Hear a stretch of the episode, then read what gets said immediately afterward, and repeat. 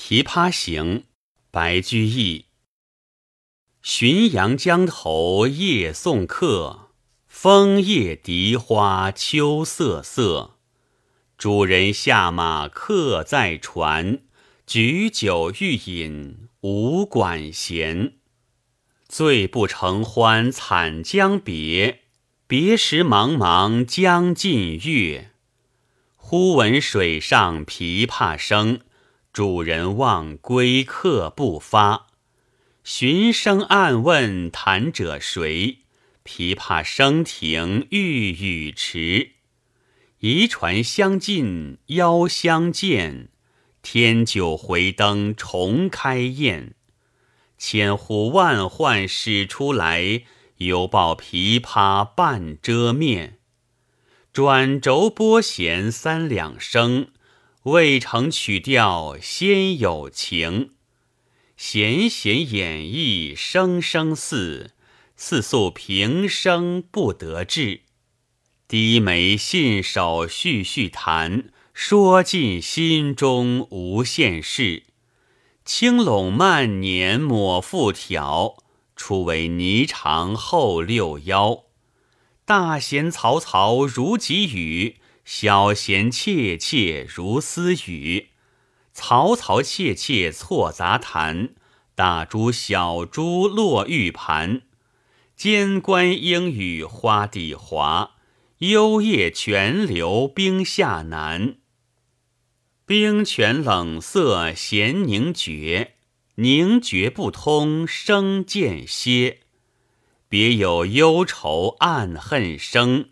此时无声胜有声，银瓶乍破水浆迸，铁骑突出刀枪鸣。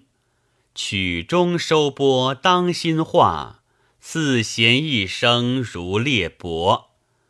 东传西访悄无言，唯见江心秋月白。沉吟放拨插弦中。整顿衣裳起敛容。自言本是京城女，家在蛤蟆陵下住。十三学得琵琶成，名属教坊第一部。曲罢曾教善才服，妆成每被秋娘妒。五陵年少争缠头，一曲红绡不知数。钿头云鬓击节碎，血色罗裙翻酒污。今年欢笑复明年，秋月春风等闲度。弟走从军阿姨死，暮去朝来。颜色故，门前冷落车马稀。老大嫁作商人妇，商人重利轻别离。前月浮梁买茶去，去来江口守空船。绕船月明，江水寒。夜深忽梦少年事。梦啼妆泪红阑干。我闻琵琶已叹息，又闻此语重唧唧。同是天涯沦落人，相逢何必曾相识。我从去年辞帝京，谪居卧病浔阳城。浔阳地僻无音乐，终岁不闻丝竹声。住近湓江地低湿，黄芦苦竹绕宅生。其间旦暮闻何物？杜鹃啼血猿哀鸣。春江花朝秋月夜，往往取酒还独倾。岂无山歌与村笛，欧鸦招札难为听。今夜闻君琵琶语，如听仙乐耳暂明。莫辞更作弹一曲，为君翻作《琵琶行》。感我此言良久立，却作促弦弦转急。凄凄不似向前声，满座重闻皆掩泣。座中泣下谁最多？江州司马。青衫湿，本题为《琵琶引》并序，序里却写作“行”，“行”和“引”都是乐府歌词的一体。序文如下：元和十年，与左迁九江郡司马。明年秋，送客彭浦口，闻舟中夜弹琵琶者。听其音，铮铮然有京都声。问其人，本长安昌女，常学琵琶于木曹二善才。年长色衰，委身为古人妇。遂命酒，使快弹数曲。曲罢泯没，自叙少小时欢乐事。今飘沦憔悴，转徙于江湖间。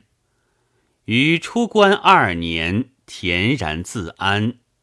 感斯人言，世夕始觉有千折意。因为长句，歌以赠之。凡六百一十二言，命曰《琵琶行》。一十二当是传客之物。宋人戴复古在《琵琶行》诗里已经指出，一写六百十六字，《琵琶行》和《长恨歌》是各有独创性的名作。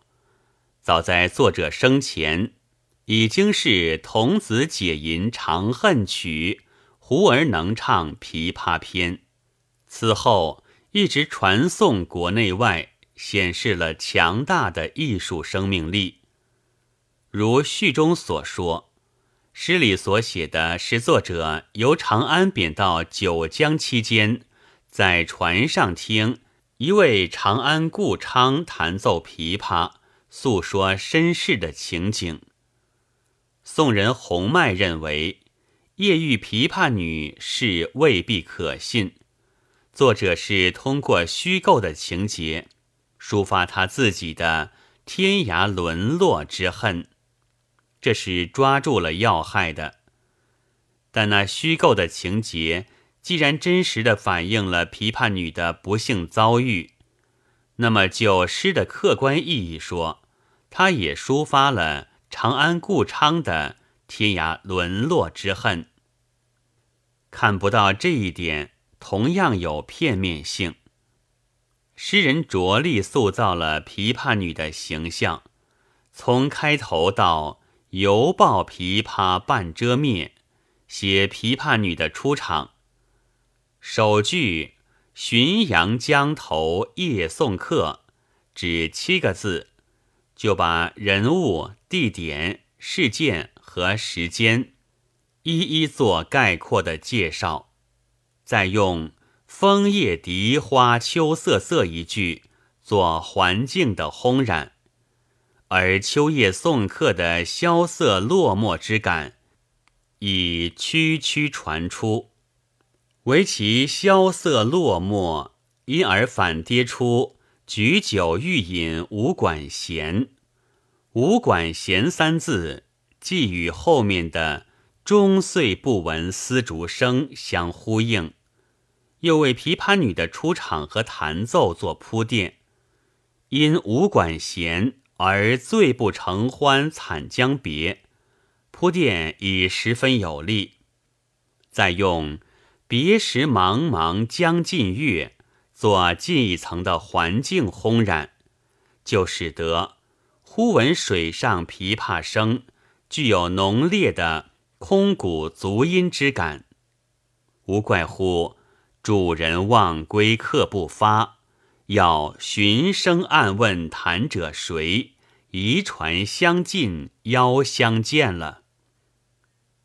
从夜送客之时的秋萧瑟，无管弦，惨将别，一转而为忽闻寻声暗问遗传，直到邀相见。这对于琵琶女的出场来说，已可以说是千呼万唤了。但邀相见还不那么容易，又要经历一个千呼万唤的过程，他才肯出来。这并不是他在拿身份，正像我渴望听仙乐一般的琵琶声，是直欲书写天涯沦落之恨一样。他千呼万唤使出来，也是由于有一肚子。天涯沦落恨，不便明说，也不愿见人。诗人正是抓住这一点，用琵琶声停欲语迟，犹抱琵琶半遮面的肖像描写，来表现他的难言之痛的。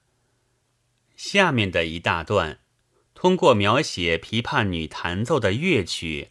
来揭示他的内心世界。先用转轴拨弦三两声一句，写教弦试音，接着就赞叹未成曲调先有情，突出了一个情字。弦弦演绎声声似。以下六句总写初为霓裳后六幺的弹奏过程。其中既用低眉信手续续弹，轻拢慢捻抹复挑，描写弹奏的神态；更用四诉平生不得志，说尽心中无限事，概括了琵琶女借乐曲所抒发的思想情感。此后十四句。在借助语言的音韵摹写音乐的时候，兼用各种生动的比喻，以加强其形象性。大贤曹操如急雨，既用曹操这个叠字词模声，又用如己语使它形象化。小贤切切如私语亦然。这还不够。嘈嘈切切错杂弹，已经再现了如己语、如私语两种旋律的交错出现。